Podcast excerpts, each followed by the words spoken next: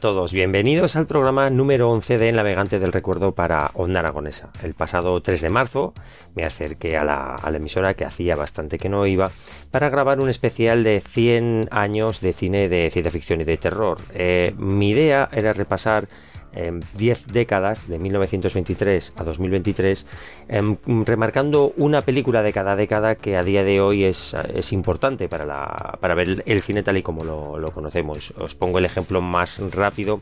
En 1993 se estrena El jorobado de Notre Dame de Lon y yo comento esta película pues eh, básicamente refiriéndome a, La ballena, que últimamente está consiguiendo unas críticas brutales y es el regreso por la puerta grande de Brendan Fraser. O sea, la idea era coger una película de una de las eh, de cada 10 décadas de las que de las que iba a hablar por algo que es importante en el cine de hoy tal y como lo conocemos por efectos eh, por maquillajes por técnicas eh, en fin pues por muchas cosas como siempre se me quedó corta la, la horita de la que disponía y en vez de hacer las 10 décadas me quedé en 1923 o sea 1993 perdón con lo cual me quedaría 2003 2013 y comentar las novedades que vienen en este 2023 si bien Igual esto se quedará o seguramente se quedará fuera de la emisora. Tanto el compañero Iván como yo tenemos algo entre manos para hablar del cine de 2023 que nos hace especial ilusión porque vamos a tener a un invitado muy especial y por todo lo alto. Si todo sale bien lo escucharéis en nada y puede quedar una cosa muy muy chula y seguramente algo que no os esperáis, porque es una cosa que me ha llegado por sorpresa y yo creo que molará bastante. Dicho esto, os tengo que comentar alguna cosita más muy muy rápidamente. Estoy aquí delante del ordenador en tiempo real que no se me olvide. Eh, tengo que recomendaros como siempre el canal de Sin Rebobinar de YouTube, donde subimos todos los trailers, anuncios, eh, series, películas que YouTube nos permite siempre de nuestros VHS o VHS que nos habéis dejado. Pero como está tan estricto YouTube en según qué, cosas, hemos decidido subir también algún vídeo que no nos permite subir este, este, este, este YouTube al nuestro archive.org. Eh, para que os hagáis una idea, intentamos subir una cinta de vídeo que se llama The X Files, más secreto de Expediente X, que es una especie de no de making of, pero sí de una especie de mini documental que habla de la serie y YouTube pues no nos lo dejaba subir. Incluso ripeé eh, un vídeo de los Simpson, eh, el Do the Barman, del disco que sacaron en 1990, que era emitido en TV2 con subtítulos, ¿no? Es una canción que a mí pues, me gustaba mucho de pequeño, sobre todo pues ver al gamberro de Bar Simpson cantando y que YouTube tampoco me dejaba subir, pues así que lo hemos subido al canal de Archive de Sin Rebobinar, donde entre otras cosas podéis encontrar pues desde barajas de, de naipes a una tele indiscreta que gracias al compañero Aitor Antolín pudimos subir con un especial de, de la serie de V, el álbum de cromos monstruos escaleado a una calidad del copón por si os queréis hacer vuestras propias reproducciones y bueno, pues ya sabéis que estaros atento tanto al canal de YouTube de Sin Rebobinar como al de Archive porque iremos subiendo bastantes cosas siempre que el tiempo lo permite. Es que tengo el disco duro con una cantidad de vídeos que no os los podéis imaginar. Pero organizar todo eso y subirlo a YouTube me cuesta, me cuesta lo suyo. Siempre agradecer al compañero eh, Twinbee007, que es el que lleva, está subiendo los archivos a archive.org, yo se los doy y él los sube, y al compañero Sur, que como bien sabéis es el que yo le paso los vídeos MP4, los trocea y me los va mandando uno a uno para poder tener todo un poquito más ordenado. Ya sabéis que archive, o sea, archive, perdón, que sin rebobinar lo hacemos mucha gente, ya no solo el compañero Iván, que lo tenéis en la pecera y yo, sino que hay mucha gente detrás que va poniendo su granito de arena, pues desde pasarnos cinta de, VHS como el compañero Aitor Antolín o mandarnos álbumes de cromos para escanearlos, que si esto ya sabéis que no nos lo quedamos, os los podemos devolver. Vosotros os ponéis en contacto con nosotros y nos decís, oye, que creo que tengo esto que os puede interesar. Pagamos los gastos de envío de ida y de vuelta, siempre además cuidando todo el material lo mejor posible como si fuera nuestro. Ya sabéis que tenemos mucho cuidado. Así que nada, os voy a dejar con esta primera parte del especial 100 años de cine, 10 décadas de cine eh, con la promesa de que terminaré del 93 al 2023, eh, si bien en Onda Aragonesa o bien aquí en, en el Navegante del Recuerdo, y que es una horita que yo os aconsejo que sobre todo si podéis acudáis a YouTube para verla, porque bajamos eh, todo lo de Onda Aragonesa se graba por Twitch, bajamos ese vídeo, el compañero Twinbee007 lo baja y luego lo subimos a nuestro canal de YouTube de Sin Rebobinar. Así que si queréis eh, ver de qué estamos hablando, porque llevamos muchas cosas gráficas, también podéis ir a ver el vídeo al canal de YouTube. Así que nada, que os dejo con esta horita y luego ya pasamos con las despedidas.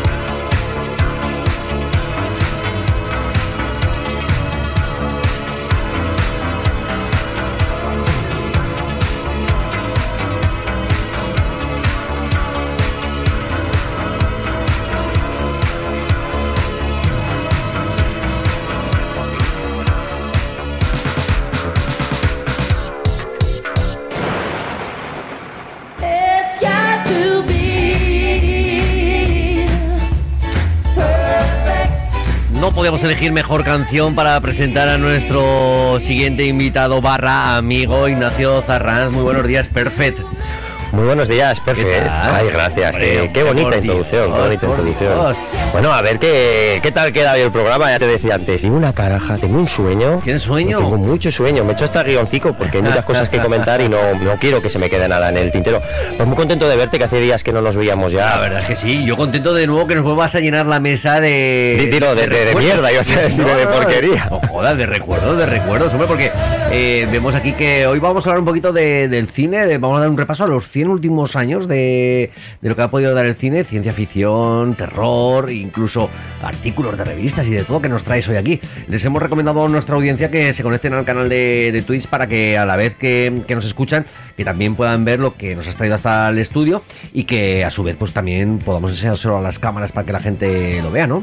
Exacto. Lo que tengo aquí sobre la mesa, como hacemos habitualmente en la sección, es un pequeño guion, porque hay muchos nombres, muchas fechas, muchos directores y como bien decías en la, en la presentación, Vamos a intentar hacer un repaso, el tiempo, lo que el tiempo lo permita, de 100 años de historia del cine. Bueno, no da tiempo ahora. Desde el 23 hasta que se hemos resumido, ¿no? Hasta el 2023, tiene que ser muy resumido. Eso sí, vamos a ir por décadas, todas las décadas que terminen el 3, ¿no? Pues el 23, 33, eh, ¿cuál seguía después del 33? 40, 43, ¿no? Llega 33. Así, así, madre mía, no he terminado y ya me estoy...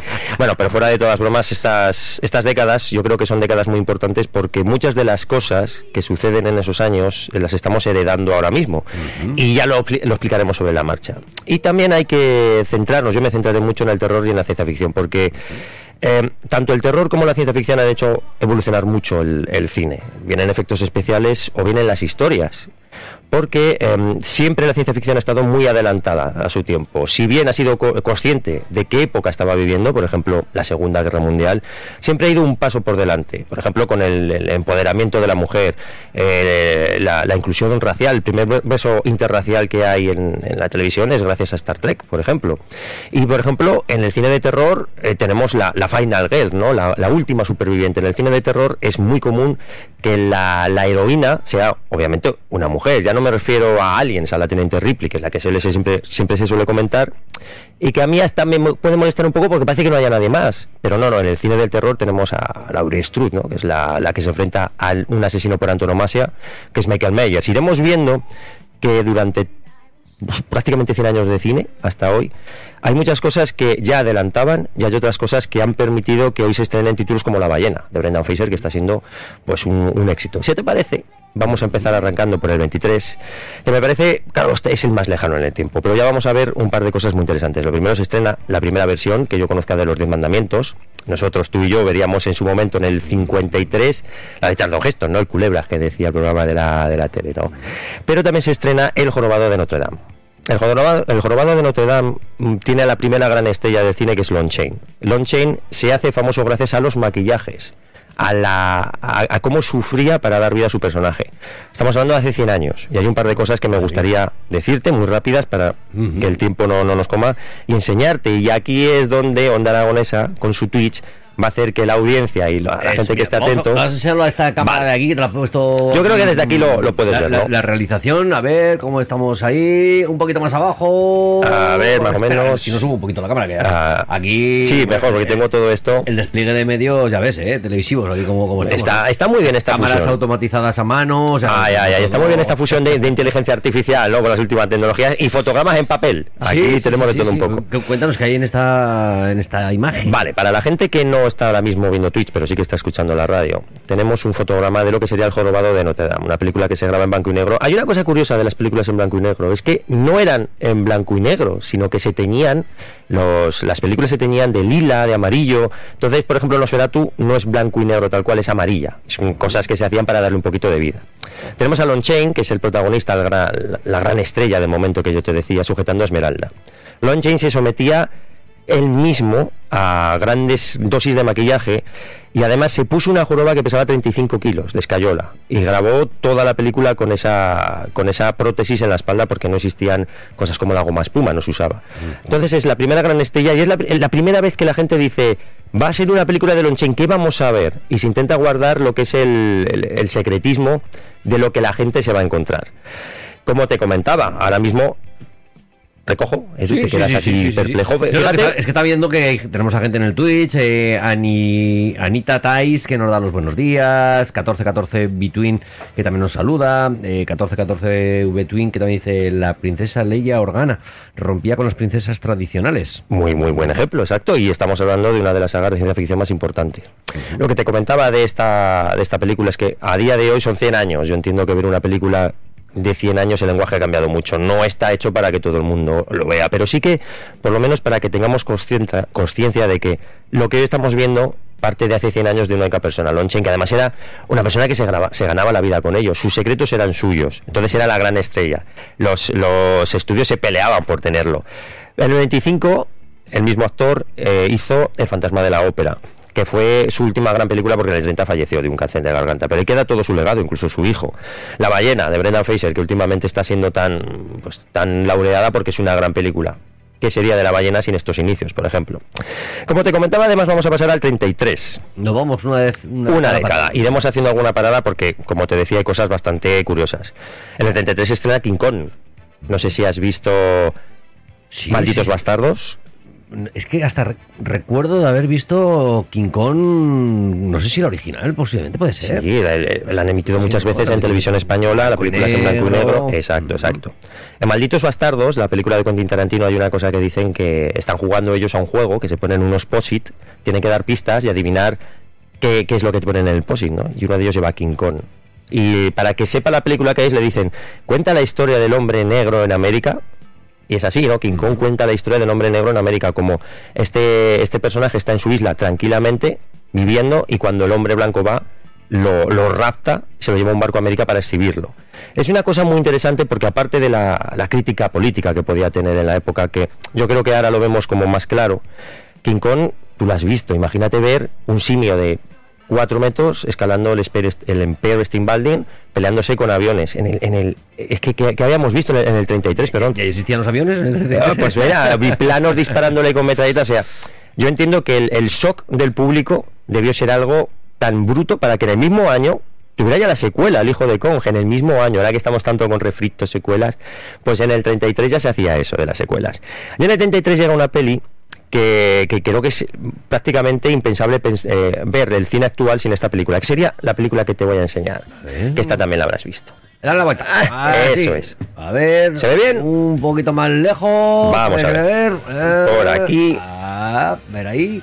Más o menos. Ay, perfecto, perfecto. Se ve perfecto. Bueno, pues como está viendo la gente, y aunque hay que decirlo, estamos hablando de, del hombre invisible de James Well, que fue el director de Frankenstein, que también pues falleció este, este hombre, pero por causas un poco no naturales, vamos a dejarlo ahí.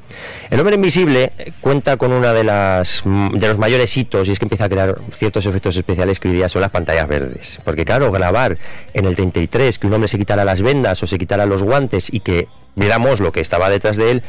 ¿Cómo se hizo? Fíjate tú qué, qué manera más artesana. Se envolvió a esta persona de terciopelo negro y se grabó su, su figura en fondo negro. Entonces cuando se quitaba los guantes, como estaba cubierto de terciopelo negro con el fondo, digamos que se, se unía todo. Y eso luego se juntaba con una grabación que hacían aparte de todo el, el, plató con los actores. O sea, era lo que llamamos la pantalla verde. Pero el hombre invisible hace ya tantísimos años ya lo crea. Además crea una franquicia larguísima que hasta hace poco Blumhouse sacó un remake. Y aquí viene lo interesante. Esta película habla de un Mad Doctor de la época que crea un producto químico para volverse el amo del mundo. Pues fíjate lo que decíamos siempre, tú si te volvieras invisible, eh, ¿qué, qué harías, Edu? ¿Qué haría? Madre mía. No, te lo puedo decir. Es que siempre cuando era pequeño decía, nos meteríamos al vestuario de la chica a mirar. Ay, qué, inocente, qué inocentes que éramos. Bueno, gracioso ahora. Ahora no se puede, pero nosotros de pequeños, ¿qué, vas a hacer siendo invisible? Porque no tienes superpoderes, no eres inmortal. Bueno, pues te puedes meter ahí, yo que sé, a mirar los secretos del Estado. No lo sé. Hago una gamba radical. Hago una gamba radical, pero todo muy, muy ligero. Echar una risica seguro, alguna pantalla por la calle, cosas así. Pero fíjate con qué poco nos conformamos. ¿eh? Al final con subir al autobús sin pagar, nos conformaríamos y con suerte. La cuestión es que este es un científico loco que se se, vuelve invisible gracias a, un producto químico, ¿no? la magia de la ciencia que había por aquel entonces. En la última película de Blumhouse ya es un traje especial que te hace invisible. Ahí vemos un poco la reescritura y cómo se va adaptando todo a los tiempos en los que vivimos. En este caso pasamos del Mac Doctor con un mejunje raro a un traje que tecnológicamente es una especie de Iron Man, por así decirlo. Bueno, vamos a seguir porque en el 43, esto me lo he apuntado, porque hay muchas cosas en el 43 muy rápidas, pero van a ser muy interesantes. En el 43 vemos que empiezan los crossover. Los crossover que a día de hoy están tan de moda, ¿eh? Pues Flash con Batman, con no sé quién, con Spider-Man. Pues aquí es la primera vez que se junta Frankenstein y el hombre lobo. Y se pelean en la gran pantalla. Tenemos dos franquicias diferentes que, que se unen, ¿no? Para, pues, para deleitarnos a todo. Pues, ¿Con quién ganaría, Edu? ¿La, la masa Hulk o, o Superman? Eh, jolín, pues no, pues no lo sé, que claro, yo, yo quiero pensar que Superman, porque Sí, tú eres más de Superman. no, no me imagino poco que se iría volando, ¿no? Eh, a ver cómo lo va a pillar la masa. Hombre, ay, ay, esto puede dar un debate. Tenemos que hacer un especial de, de- de Claro, versus. Si lo caza le pega un tortazo a Superman que, que vuela solos, no hace falta capa. Pues- También. Pues fíjate, fíjate este versus lo que daría en su momento. Frankenstein contra el hombre lobo, Drácula contra la momia. Pues se hizo, se hizo en este 43. Tuvimos la primera película que a mí me llama la atención de, de Titanic. Fíjate Uy. Lo que ha llovido desde entonces. ¿Por qué me llama la atención? Porque uno de los directores que está metido en este proyecto es Joseph Goebbels, que es el, el jefe de la propaganda nazi. Claro, ya en el 43 la guerra mundial estaba terminando, la segunda guerra mundial, entonces Joseph Goebbels prohíbe que la película de Titanic se, mm, se proyecte en, en Alemania porque, claro, él no quería que la gente, fíjate lo que son las cosas, juntara la caída del Titanic con la caída del régimen nazi. Entonces en Alemania no pudieron ver ese Titanic. Y te cuento una cosa que esto está muy chulo. Por aquí votan que ganaría la masa siempre, dicen por aquí. El que dice la masa tiene que tener nuestros años, porque ahora es, es Hulk, ¿no? Ahora es el increíble Hulk. sí, sí, sí, dice sí. la masa ya era de, de vértice, ¿no? De los cómics de vértice. Te he traído otro fotograma, A que este me, me- me tienes que hacer una fotografía sonora. Una para, fotografía sonora. para la gente que no está viendo Twitch. Vamos allá, vamos allá. En el 43, esto es muy interesante, llegan los primeros dibujos de Superman. Y llega la primera serie de Batman. Ojo, a ver, Ya, cu- ya, cuéntanos. La serie de Batman en el 43. No sé si está bien enfocado. Sí, lo tenemos ahí. Sí, sí, sí, ahí, ahí se ve perfectamente la foto. Pues vemos una, una mesa donde hay un pequeño Batman. Quiero pensar que es un niño. Bueno, no sé si es un niño, ¿no? Con, con esos antifaces que llevan. eh, con un primer traje de, de Batman. Muy parecido a prácticamente al, al último, a los últimos trajes de Batman. Eh, quizás en otros colores. Y al lado un personaje que, que puede ser el guerrero del antifaz. O alguien que viene del carnaval de Venecia. O Superman con máscara, ¿no? Mételo, chicos, es Robin. Es Ah, este Robin. Es Robin, es Robin. Vale. no, no el Hood. No, el. Robin Hood. Bueno, tiene su, su símil en los cómics, pero no, este es el Robin, el compañero inseparable de Batman. Dice por aquí el Batman rechoncho. Ese es el del 66, ese es Adam West. Este no era rechoncho, ni siquiera tenía artilugios científicos como, yo que sé, la Batgarra. Simplemente era un, un investigador privado. Pero ¿contra quién peleaba Batman, amigo Edu? Bueno, Estamos ¿eh? hablando del 43 contra los japoneses. Claro, estábamos en la Segunda Guerra Mundial. inmersos, claro. Y el japonés era el, el enemigo a, a batir. Claro, como tú decías, a día de hoy esto se podría hacer, pues no lo sé, pero se usaban mm, pues, eh, pues, fra- frases muy despectivas hacia los japoneses. Malditos jorragados, amarillo del demonio. Pero esto, lo curioso es que se emitía en cine, claro, eran las, las- estas series se emitían antes de ver la, la gran proyección. Entonces la primera vez que ve Batman, alguien en el cine, es con esta serie. No luchan contra pues, mafiosos que intentan eh, robar al pobre trabajador, contra los japoneses. El Robin Hood, ¿no? Sí, sí, al final muchos de los superhéroes no dejan de ser en sus inicios unos Robin Hood modernos, porque se van adaptando a los tiempos que van que vamos viviendo. En este caso no dejaban de ser unos Robin Hood que defendían al pobre frente al, en este caso al extorsionador, que normalmente era rico, pero al extorsionador, o se ven envueltos en los conflictos que temporalmente están sucediendo como en la, en la Guerra Mundial. El Pato Donald se enfrentó a Hitler, por ejemplo, para que te hagas una esto idea. es ciencia ficción, no podemos tener uno de estos ahora de verdad, ¿no? Para que se enfrente. Bueno, no, Yo leí no una vez, no leí una vez que estamos en un mundo real donde no hay ningún Batman, pero hay muchos Jokers. Joder, y me parece una frase acertada, un poco triste, pero, pero muy acertada. Joder, Jokers, madre mía. Demasiado. Si te parece, vamos al 53. Ujú. Vuelve Titanic, 10 años después, tenemos otra versión de Titanic. Me lo voy a. ¿Cuántas veces ha hundido el barco este? Muchas, muchas. Tengo aquí el guion, que sepa la gente que tengo guion para porque llevo la cabeza, madre mía, amigo Edu, después de trabajar.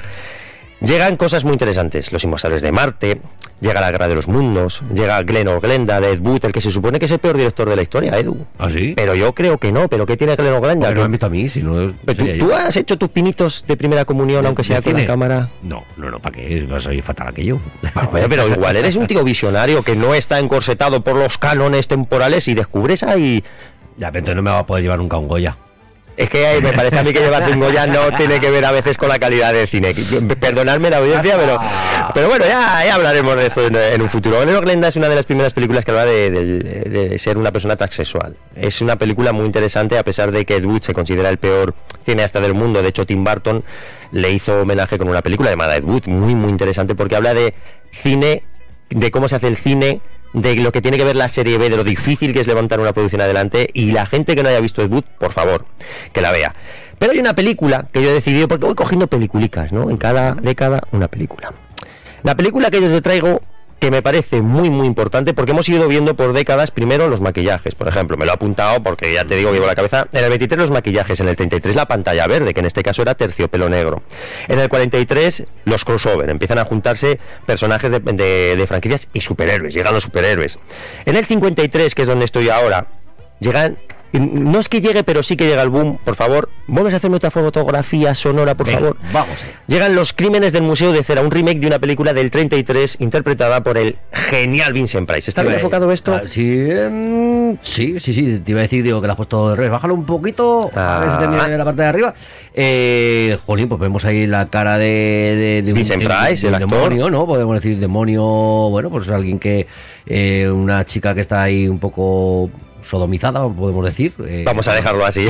maniatada y, bueno, pues con un título, con unas frases así muy sangrientas que, podemos decir que, que, nos vamos al miedo, pero sobre todo hay una cosa que me choca que pone Estereovisión 3D. Eso es, eso es, has estado ahí muy acertado. Ya llegan las, las 3D más que llegan, se asientan, pero claro, tú y yo somos gente con cierta edad, nos cuidamos muy bien, pero tenemos estamos ya, en la segunda edad, ya sí. Te he traído porque claro, la gente ahora mismo 3D pues cuenta cómo eran las cómo son las 3D de ahora, pero por favor. la gafita del Estas eran las 3D que, tanto Edu como yo llegamos a ver en su momento. Estas pertenecen a La pesadilla final, la muerte de Freddy. Están un poco deterioradas, pero claro, tienen 30 años. Celofán rojo, celofán azul, para ver esta película en 3D, que la propia película hace una crítica a lo que más está promocionando.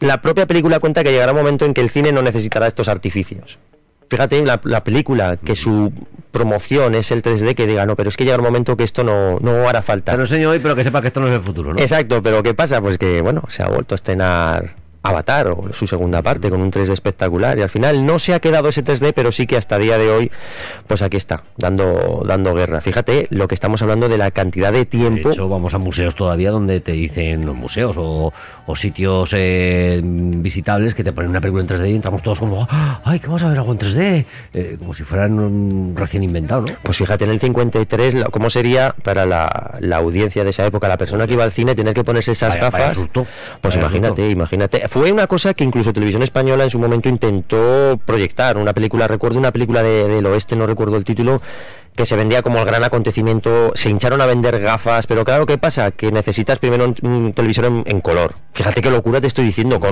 no va a ser un televisor en color? Yo tardé mucho en tener un televisor en color y soy del 78. No era sencillo ni mucho menos que la gente tuviera un televisor en color. Imagínate en el 53 eso no lo podías ver en tu casa, tenías que ir a la gran pantalla. Bueno, pues Televisión Española hizo su promoción de que vamos a emitir una película 3D, os vais a cagar, vendemos estas gafas. hincharon a vender gafas cuando llegó el día de la emisión y no pudieron transmitirla en 3D. La gente estaba con su de, pues digo, mío, no veo, no veo nada. Bueno, pues entre que tenía la televisión en blanco y negro y que no se emitió bien, pues ahí se quedó todo. Vamos yo esto te comento al principio, a mí que me ha cerrado. Joder, yo, ahora que no lo escucha nadie. Ahora que no se escucha nadie. Voy a intentar comentarte un par de cosas que yo creo que te levantará una, una, sonrisa. Estamos en el 53. En el 53 se estrena Mogambo. Mogambo. Un peliculón clásico con Cargable. Tengo que meter esto aquí porque me parece muy interesante. Mogambo es la, una de las películas más famosas con el, el, doblaje en español más ridículo que se ha hecho en la, en la, historia de los doblajes. Es debido a la censura que había por aquel entonces. ¿Quieres que te cuente la, la historia? Venga, va, dale. La historia de Mogambo es una pareja, un matrimonio, que eh, ella mm, se siente atraída por el, por el otro protagonista que es Cargable, ¿no? Entonces hay, hay pues cuernos por el medio. De cuernos, ¿no? Joder, ya está. Ah, eh, ahí empezó Salvame, ¿no? Ah, más o menos. Pues ¿qué pasa? Que la censura de la época en España dice, hostia, esto no puede ser. ¿Cómo vamos a hablar de, estas cosas? No, no. Quita que, que, ya no son matrimonio, que sean hermanos. Entonces, ¿qué pasa? Que ellos en el doblaje son hermanos, pero tienen eh, actitud de matrimonio. Entonces, se cae en el incesto que por lo visto no estaba tan mal visto como, como poner los cuernos a tu, a tu pareja. Este yo creo que es uno de los casos más rocambolescos de, O sea, del tema del película doblaje. en la original y luego hay que ver la. la- Sí, es una película que, que obviamente cambia todo, porque ellos son matrimonio y aquí son hermanos. Entonces, cuando hacen vida no de pareja, pero sí que hay cierto comportamiento que es de matrimonio, que se está cayendo en el incesto. O sea, para evitar lo de los cuernos, metes que sean hermanos, hijo mío. Una cosa muy extraña, pero que estamos hablando del 53. Es normal que estas cosas, entre comillas, pasaran, Por porque estamos viendo una censura muy, muy férrea. Nos dicen por aquí, dice, sí, lo recuerdo, dice, creo que la revista TP regalaban unas. Sí, sí, había varias revistas. Yo recuerdo de que en algún sitio, esto de que te regalaban unas gafas 3D. de- Sí, lo regalaron en muchos sitios, incluso en cómics. Había un cómic de Batman, antes ha salido en 3D, eh, con unas gafas, un cómic enorme, muy bonito, porque claro, no es lo mismo la imagen estática, que tú puedes centrarte y estar un rato hasta que la, vista se acostumbra que una imagen en movimiento. Eso es más complicado de hacer. Pero es cierto que hubo un boom muy grande de este tipo de gafas. De hecho, la, pesade- la, la pesadilla final que te he traído las gafas, eso es del 94, 95. O sea, fíjate, del 53 al 90 y algo se seguían usando y previamente aún se habían usado. O sea, que es un- una técnica, una tan técnica, técnica, una técnica muy rudimentaria, pero que se ha arrastrado hasta ahora más o menos el perfeccionamiento con estas loquísimas cámaras con las que graban y estas, eh, estas gafas 3D pasivas que son prácticamente como gafas de ver transparente. Bueno, eh, estábamos en el 53 con la historia de Mogambo. Exacto, pero vamos al 63. Ajá. 63. Vamos a ver, Vamos que tengo aquí. a ver qué más Voy- voy, 63. voy a hacer limpieza, voy a hacer limpieza. He traído poca no- cosa del 63, pero hay cosas muy interesantes. No Espera fue, que no no. fue buen año para el cine, pues. Eh, Fue, fue buen año, fue buen año. Fue buen año, perdona. Primero, llega Los pájaros. pájaro, De hombre. hace cinco. eh, hace cinco, sí, claro, sí. hay, hay una película que tiene una crítica. Estoy haciendo mucho ruido. No, no, tranquilo, hay, hay gente que hace más, tranquilo. Vale, tiene una, una crítica con el medio ambiente, pues que las, las aves se revolucionan ante el mal del hombre y, y les atacan. Con una de las primeras películas que tiene un final de se acabó. ¿Me dejas así? Te jodes. Así se queda la, la película. Viene también, que lo tengo apuntado, Merlín el Encantador, que he traído aquí la peliculica que nuestra compañera Pilar la ha visto. Dice, esta la tengo. Ah, Merlín el Encantador. Ostras. Ay, Disney dándolo todo. Una película muy bonita. Disney aquí, a partir de esta época, pasa un- unas décadas un poco extrañas que no sabe a dónde ir. Hace películas muy oscuras, se mete las animaciones por ordenador con Tron. Lo de Disney es un caso aparte que está muy, muy, muy interesante. Meternos. Exacto. Tenemos la gran evasión, que no tiene que ver con la ciencia ficción, pero estamos. Seguimos con la Segunda Guerra Mundial, ¿no? Ese grupo de presos que hace lo posible por entorpecer el avance alemán y fugarse de la cárcel con un Steve McQueen genial y su famosa escena con la, con la moto. Pero viene una película y aquí en el 63, ¿por qué he decidido traer esta película?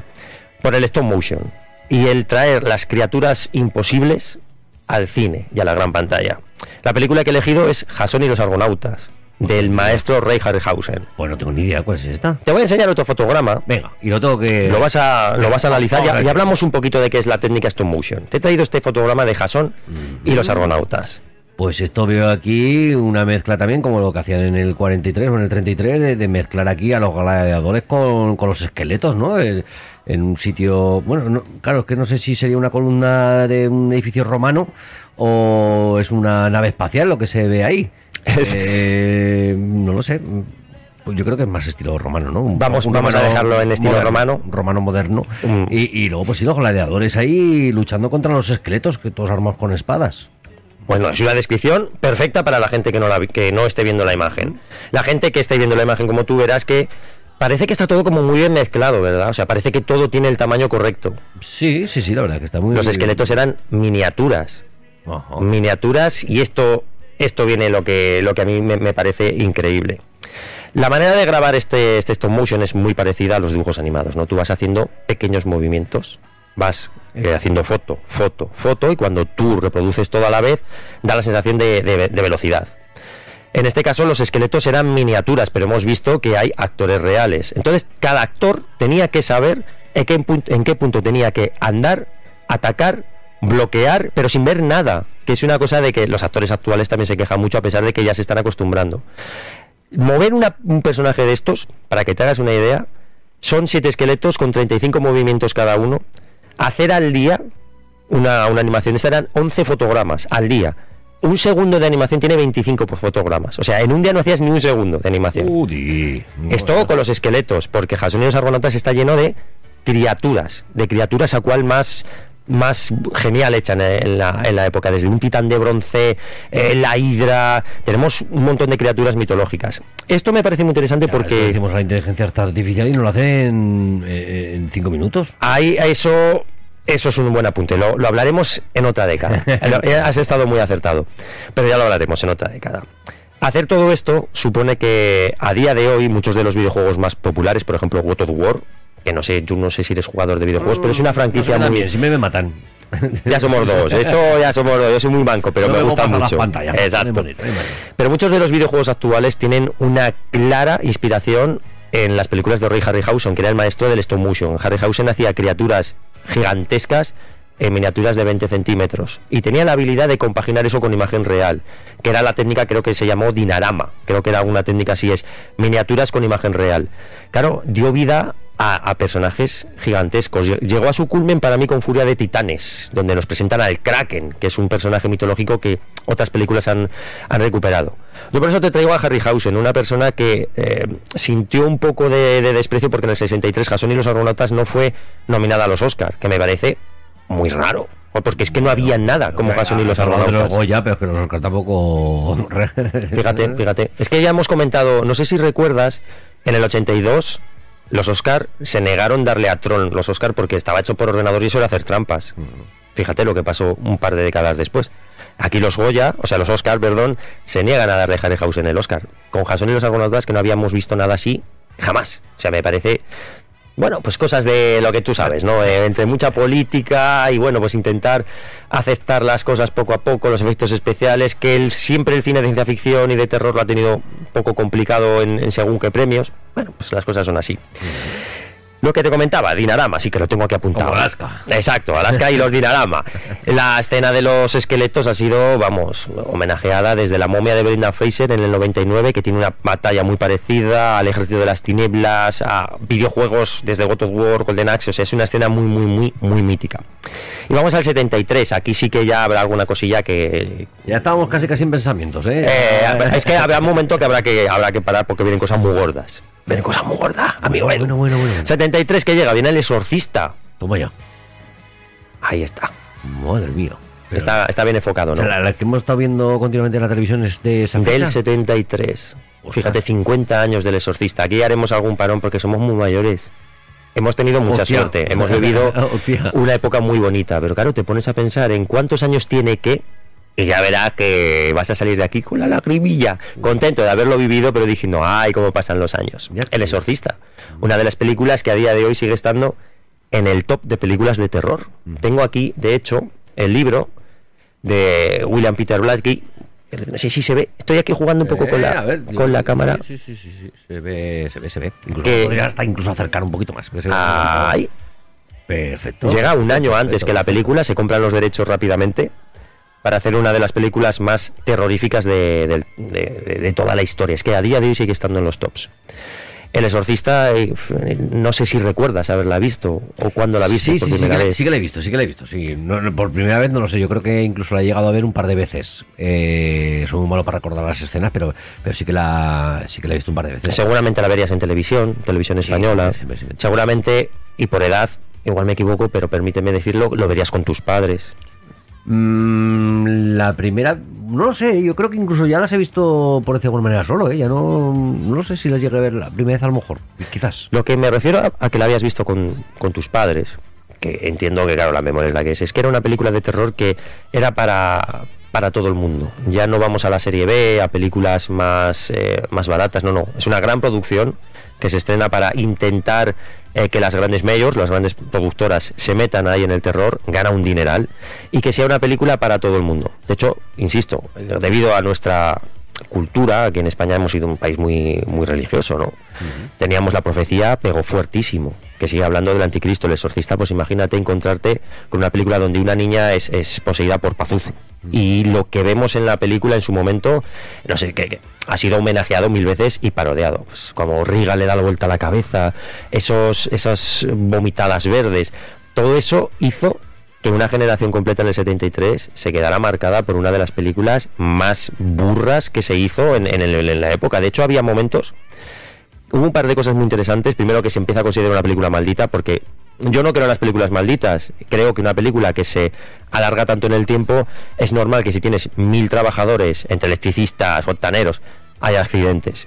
Pero, por ejemplo, la actriz que hace de madre de Regan, en un momento que Regan la golpea, es expulsada hacia atrás con el típico arnés, ¿no? Para que tenga más fuerza. Pues se rompe el coxis y está grabado. Como ella recibe el impacto, claro, ella grita mucho y dice, jo, qué buena actriz. Hostia, que se había roto un hueso haciendo eso. Y la propia niña, la propia Regan, la propia Linda Blair, en un momento súper icónico que está siendo, está en la cama, ella larga, y es como empujada por el ente, no empieza a subir, baja, subir, pero muy, muy rápido. Llevaba el típico arnés que también le hizo tener una lección en la espalda que le persiguió durante muchos años. Es una película que, al igual que hacía Lon Chain, requiere mucho sacrificio. Pero claro, es que creas un mito del cine de terror. Creas un mito que hasta día de hoy, hasta día de hoy, sigue estando tan en boga que este año. Yo creo que estará ya posicionado. Es que bien, viene la continuación este año.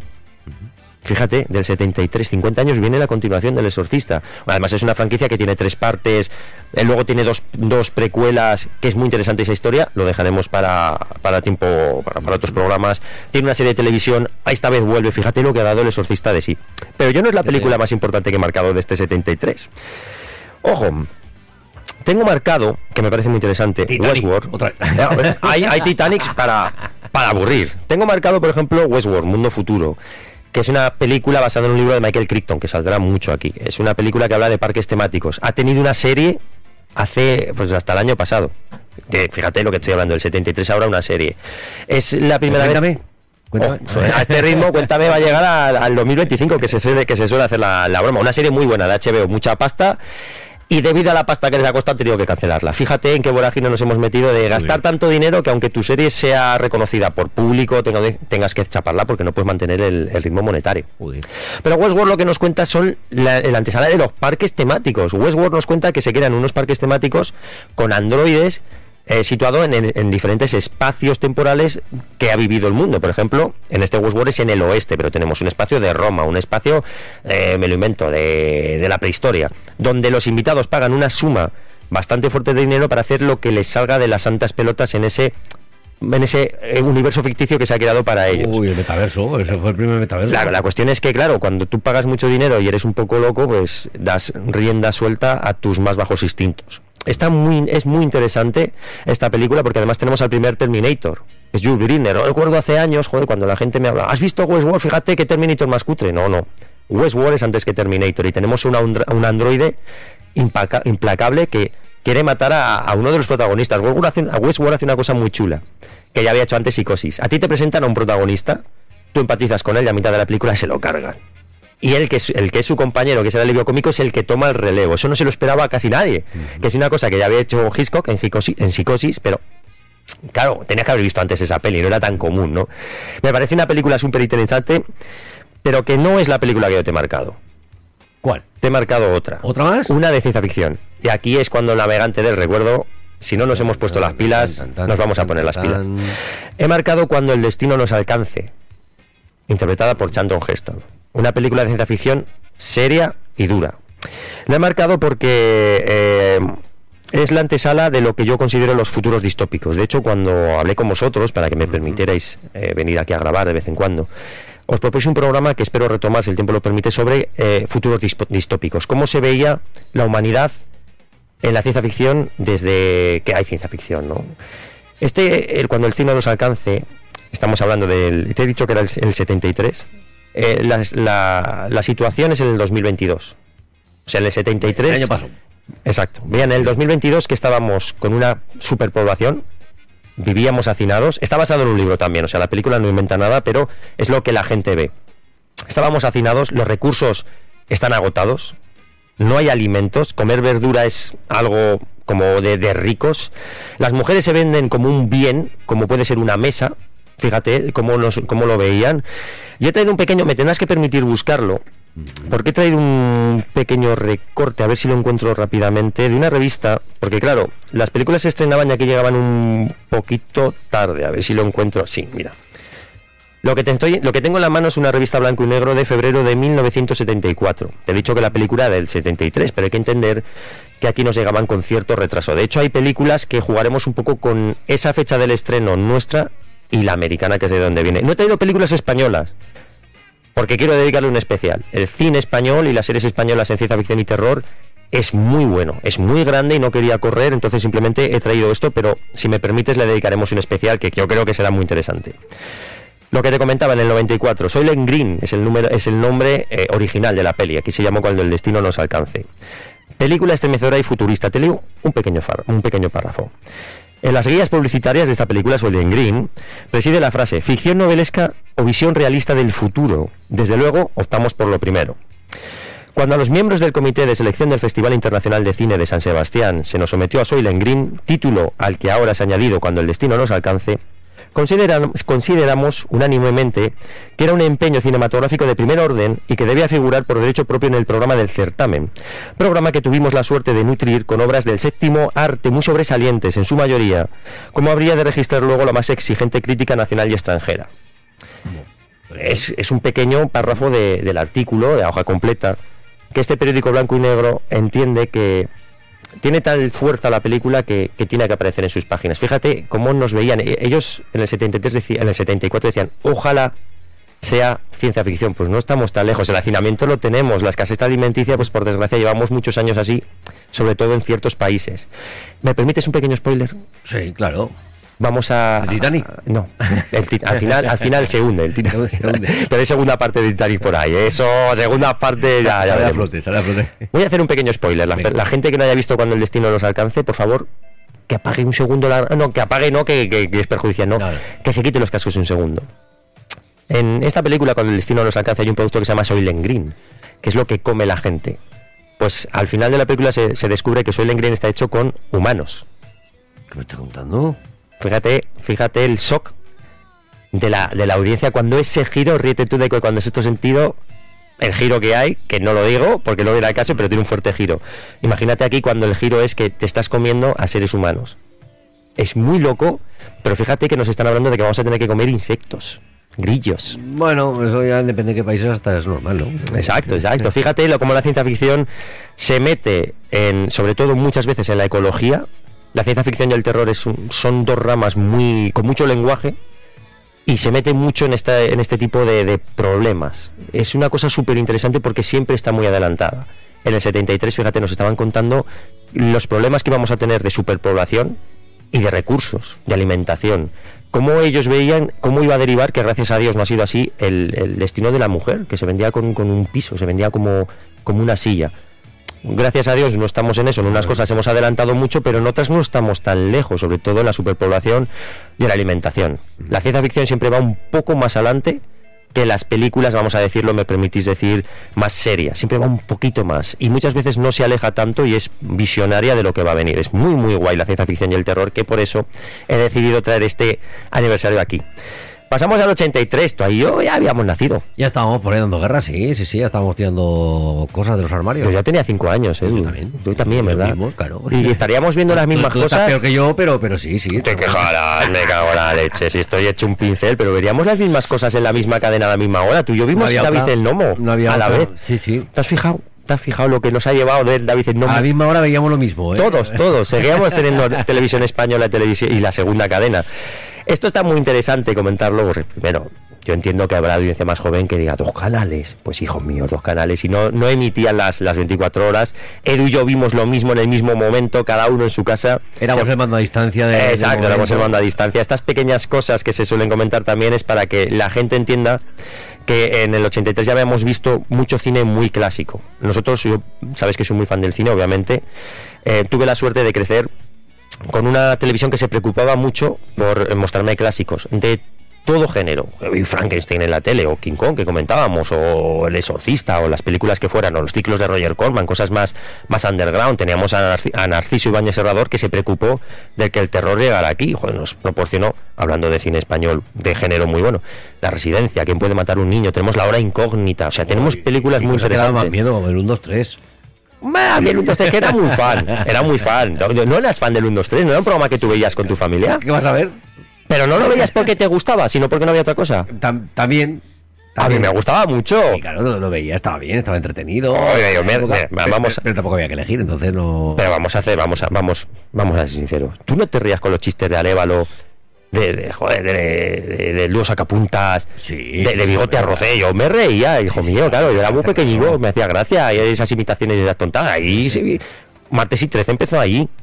Bueno, ¿Cómo no me voy a reír? Me cago en la leche. Dedicada al humor, sobre todo, pues se, se inició allí, evidentemente. Además de los números musicales, bueno, y las azafatas, Kim, Las azafatas. Lidia Bosch, madre mía. Aquí nos mandan un mensaje que dice la VHF y la UHF. Y luego llegó el vídeo como el, tercer, no, el Atari 2600, como el tercer canal de tu televisión. Claro, enchufar una consola a un vídeo, pues era un mundo. Madre Te abría un espectro, pues que por aquel entonces era, vamos, que no, no podíamos haber soñado con lo que nos llegaban por aquel entonces. Imagínate, si yo en el 85 me dice, mira, en- dentro de, de X años vas a tener todo esto. Ya me cago en la madre que me parió. Pero ¿qué me estás diciendo? Que voy a tener un móvil, todas las pelis, las series, los comidos. Eso no puede ser. Me estás tomando el pelo. Pues fíjate, pues Ciencia fíjate. ficción. Ciencia ficción. Ciencia ficción. Bueno, volvemos al, al 83. Vamos a tener aquí un par de nombres propios muy interesantes. Primero, llegan un par de películas de terror basado en novelas de Stephen King, que sería Cuyo y Christine.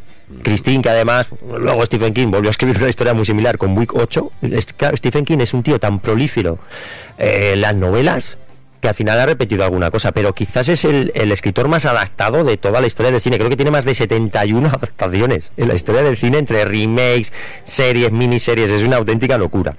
Llega el retorno del Jedi. Se cierra la trilogía de Star Wars. Que yo no sé cómo lo viviste eso. Yo era muy pequeñico. No, no- no he sido nunca de Star Wars. No, no, no. no. Yo estoy contigo, mira, no he sido muy fan de Star Wars, me gusta. Hay otras cosas que me gustan más, más otras trilogías en la época como Indiana Jones o, o Mad Max que me molan mucho más. Pero fíjate lo que suponía que se acababa Star Wars en el 83. Yo, claro, era muy pequeñito, yo no viví eso, no viví el boom de Star Wars con 5 años o no lo recuerdo. Ya Yo siendo no, más no. adulto, bueno, es una saga que hasta el día de hoy es el tren al Mandaloriano. Sí, sí, no, y hay gente a día de hoy que, que- que se sigue, bueno, y, y yo he visto la película después y dicen, hostia, qué, qué brutalidad de película para, para verlo rodado en aquellos años, que, que Claro, pero- incluso lo verías difícil hacerlo hoy, ¿no? Es que Star Wars es una peli que inventa efectos especiales. Eso es una peli que se crean efectos especiales, es proceso para ella, o sea, es súper adelantada Star Wars a, a todo lo que había en la época. De hecho, antes te comentaba Ray Harryhausen, el top que él tiene es en el 81, que es Furia de Titanes. Pero claro, ya habíamos visto Star Wars. Entonces ahí se ve que este stop motion, esa animación frame a frame, que es tan costosa, se ve que está siendo ya superada. Harryhausen es consciente de eso. Y tiene un comentario que en el 93, por favor, recuérdame, ¿qué dijo Harryhausen en el 93? Vale, recuérdamelo, yo creo que me, me acordaré de decírtelo, porque es muy interesante. No, venga, va, dilo tú. En el 93 te lo digo, Venga. porque viene la coalición de una peli. Llega Superman 3, Superman 3. que madre. tenemos ese enfrentamiento de Clark, de Clark Kent con el Superman malo, Ay, dando verdad, una escena de, de, de pelea maravillosa, con dobles que- cables, ver cómo se hacían todos esos efectos me parece, hay making offs en YouTube, no es que yo sea un experto, hay making offs que me parece precioso. Tenemos Videodrome de David Cronenberg, una película que habla sobre la nueva carne, de la influencia del cine, de la televisión en la gente, una maravilla. Pero te he traído otra cosa, porque estamos tomando muchos términos, pero es que todo viene hilado. Antes me, me- me decías, esto lo hará una IA en el futuro, ¿te acuerdas que me lo has comentado? Llega a Juegos de Guerra, te lo dejo. de guerra. aquí, Juegos de Guerra. ¿Se ve bien? Mm, sí, se ve, se ve. Vale, Juegos de Guerra, que estoy seguro que mucha de la, de la audiencia la ha visto.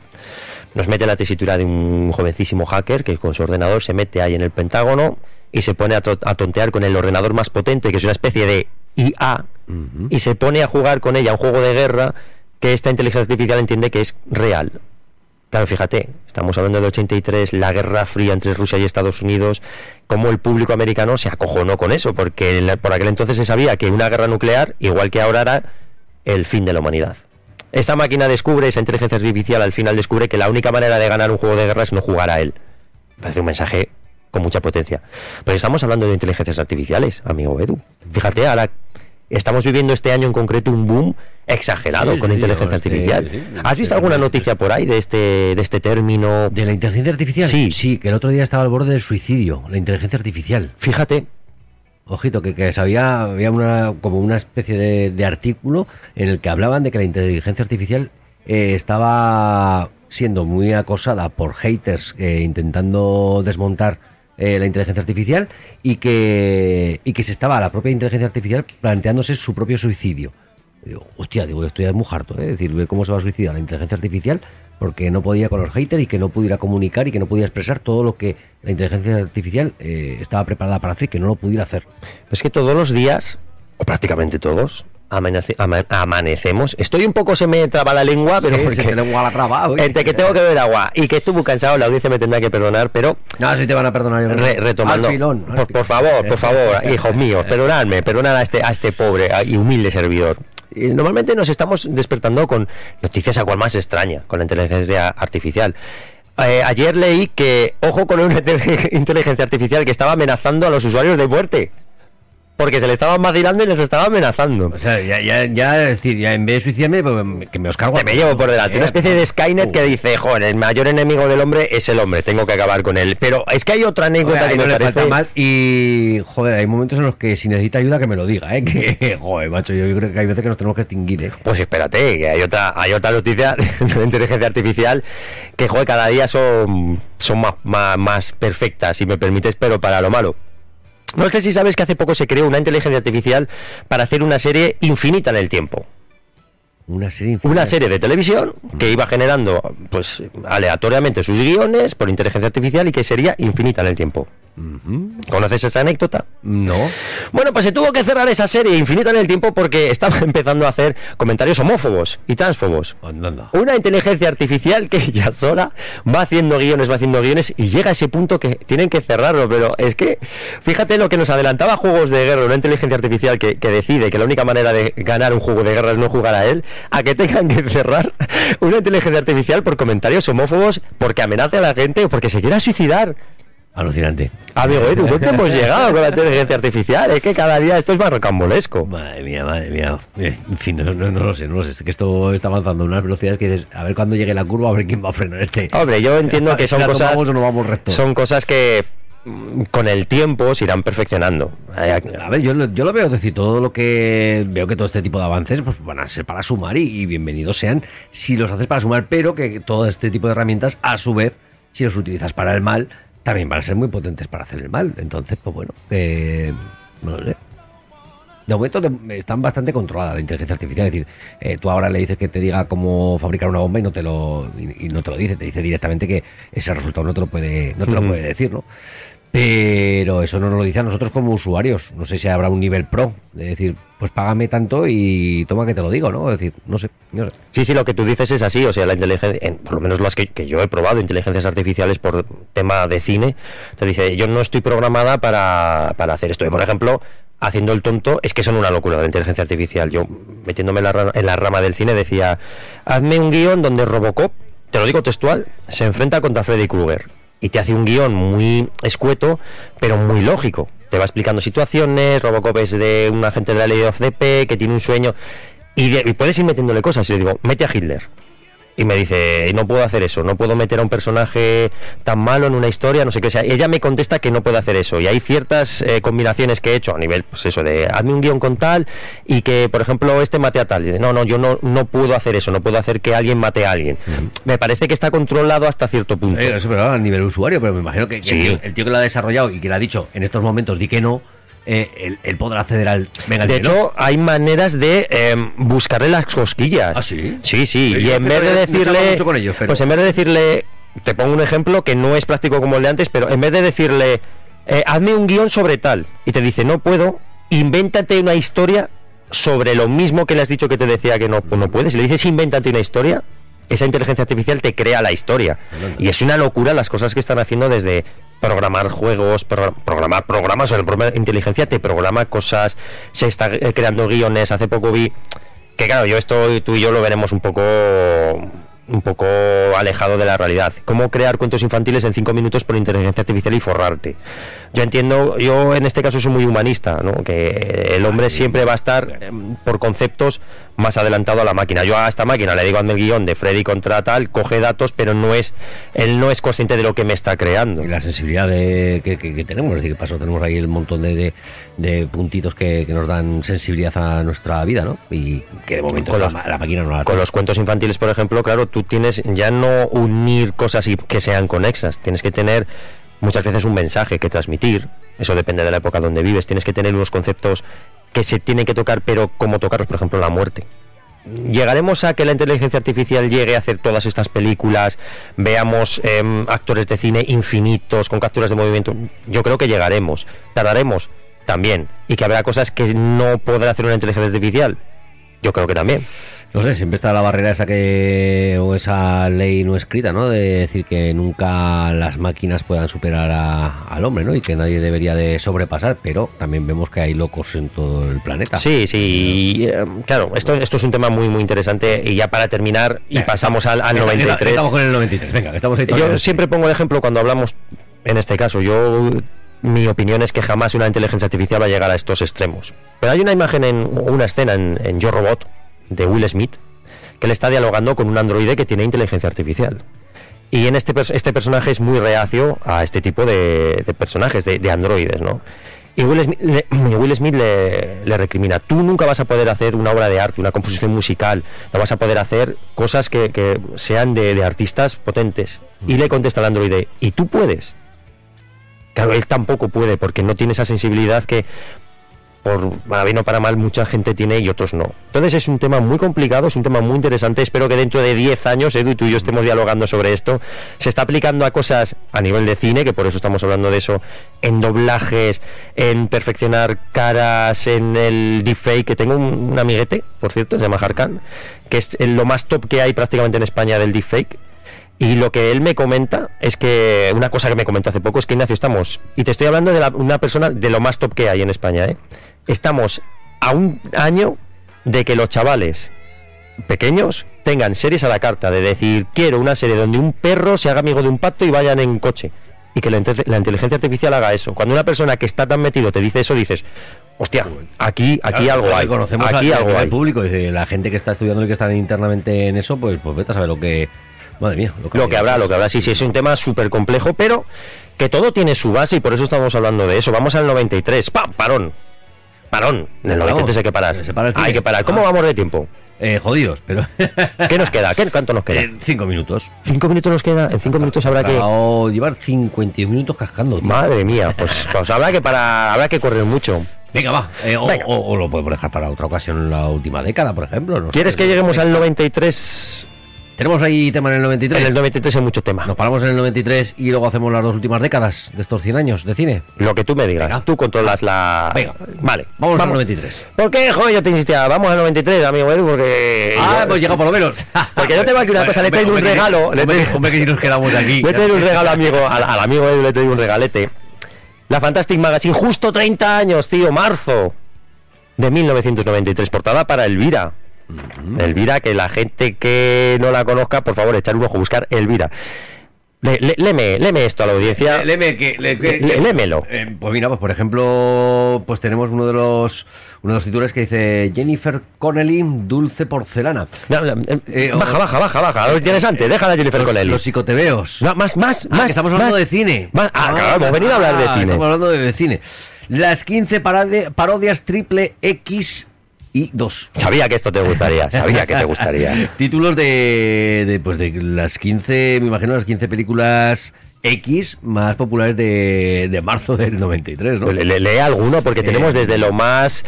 Twin Chiquis. Eh, Caperucita y la última cruzada. Ese nombre, pues no, no lo veo mal, ¿no? No, no, no. Es un nombre muy inocente. Sigue, sigue a verlo. Anal Nación. Ese igual ya es un poco más explícito. En el top 4. Penetrator 2. Ese no deja lugar a la imaginación. Eh, la familia Adults. Desperminator. Erectono, erectonofobia. Eh, estados sexuales alterados. Las eróticas aventuras de Blackman y la mujer anal. Bailando con zorras. Bailando con zorras, que poco ha trabajado, ¿eh? Bárbara de Barbarian. Tras el corazón, lo verde. Ese me parece maravilloso. Tras el corazón, lo verde me parece maravilloso. La pipa de Sherlock Holmes. Halloween y Sexo en las Galaxias. Ese es el top 15 de marzo de, de 1990. De, películas porno, de películas porno. Sí, sí, sí, sí, pero... En el 93, además, y voy a correr mucho, eh, tenemos muchas noticias de cine de superhéroes que nos llegan. Que no, que no llegaron. Tenemos una Hulka con Brigitte Nielsen, que nunca llegó a ver la luz, a pesar de que ella estuvo ahí maquillada de Hulka, joder, por la masa, pero en chica. O sea, imagínate Brigitte Nielsen, que era una amazona rubia que estuvo casada con Stallone, protagonista de Red Sonja, pintada de verde, pues como hacía Luferriño en la serie. El rec. No, sí, algo parecido. También tenemos mucho superhéroe que no llegó, nos hablan de un Spider-Man de James Cameron que nunca vio la luz. Pero en el 93, y sé que el tiempo apremia, tenemos Drácula de Bram Stoker, tenemos La mitad oscura, tenemos La tienda, o sea, Stephen King es un tío que ha dado al cine muchísimo material, tenemos Candyman también atrapado en el tiempo, pero llega dos cosas que conviven. Primero, tenemos Parque Jurásico. No sé si se ve bien. En, esta es la edición Laserdisc, ganadora de tres Oscar. Se ve, se ve, se ve. Parque Jurásico, que es lo más top en cuanto a, a infografía, el CGI, eh, las películas por, por ordenador, es lo más top, pero ese mismo año tenemos Pesadilla antes de Navidad. Pesadilla antes de Navidad. Uy. que aquí pone que es de Tim Burton, pero Tim Burton no es el director, es Henry Selick el director, ¿vale? Lo que pasa que el, el imaginario es de Tim Burton, director de Las Manos Tijeras, Batman y demás. Esta película está hecha íntegramente en stop motion, o sea, convive lo más clásico que son los efectos que habíamos hablado de Harryhausen, ese movimiento de esqueletos, empezaría antes de Navidad con lo que llegaba, que era el CGI, la implementación de imágenes generadas por ordenador en las películas. Yo te comentaba, recuérdame que en el 93 te diga, eh, hay una anécdota que cuenta Steven Spielberg, es que como todo el mundo en esa época, Harryhausen había sido muy, muy influyente en su carrera. Y habían sido niños que habían crecido con sus películas. Entonces, para ellos era un honor que Harryhausen fuera a los estudios donde ellos estaban realizando películas cuando, por el motivo del, del argumento, tenían que llevar monstruos, en este caso dinosaurios. Cuando se acerca Harryhausen al, al set donde está Steven Spielberg, le empiezan a, enseñar los primeros animatrónicos que están, tienen una calidad brutal, o sea, hacen dinosaurios enormes.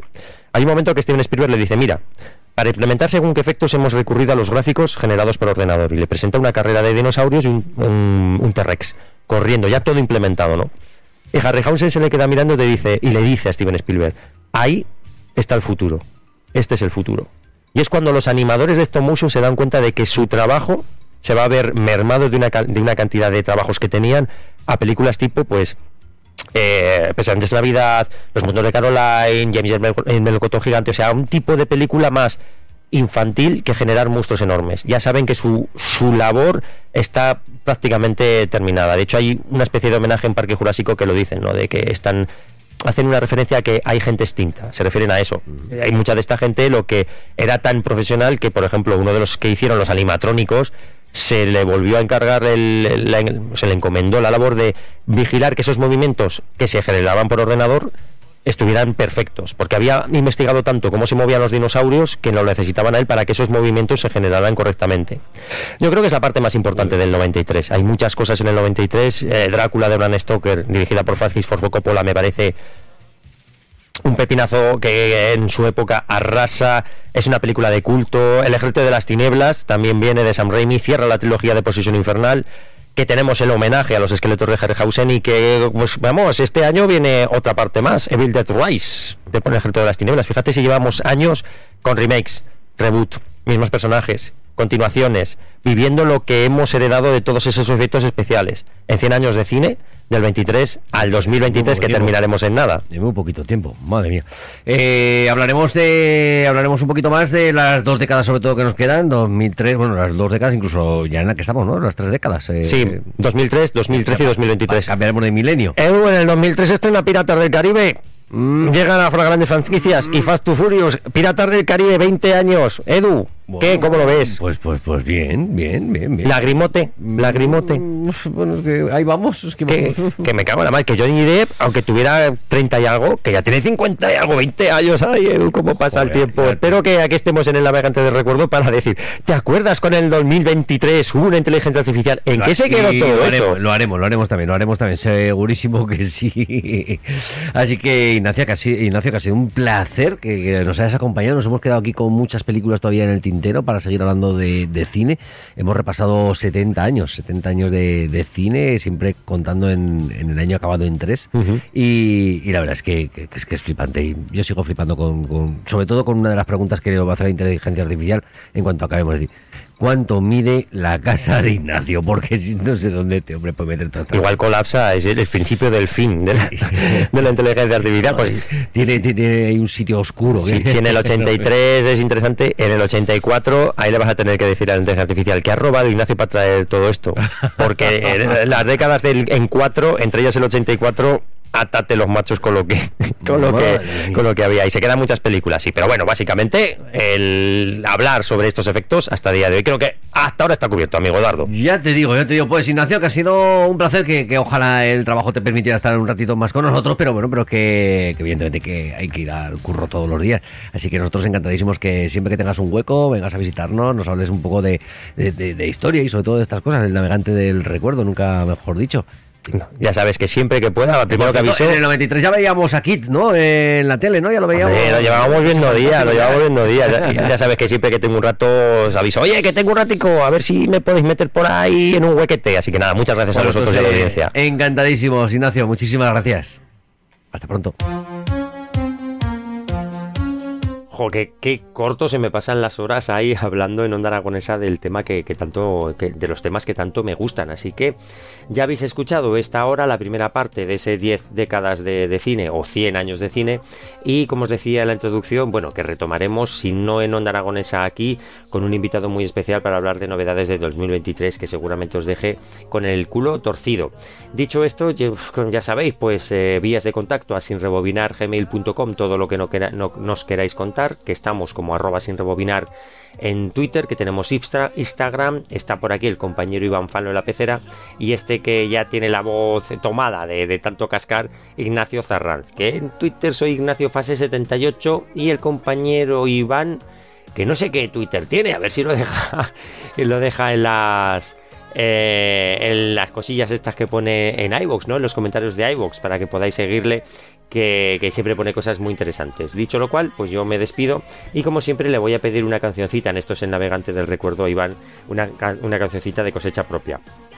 Este es el programa número 11 del navegante del recuerdo para Onda Aragonesa pero está fuera de em, la línea, por así decirlo, del navegante del recuerdo para sin rebobinar, porque son conceptos distintos aunque compartan el nombre, con lo cual el siguiente navegante del recuerdo que grabe para sin rebobinar será el 4 y la, siguiente visita a Onda Aragonesa será la número 12. Ya sé que es un poco lioso, pero ya así lo tengo más ordenadico y me entiendo mejor a la hora de eh, ir a buscar alguna cosa que haya dicho o algún corte de algo, así lo tengo todo más, más ordenadico. Permitirme esto. Así que nada, dicho lo cual, Iván, pues te voy a pedir una cancioncita que me mola bastante de Cory Hart y es Sunglasses, Sunglasses in Night, o sea, algo así como gafas de sol en la noche. Así que yo me despido, muchos besitos para todos, un abrazo muy fuerte que nos escuchamos en nada. Hasta luego.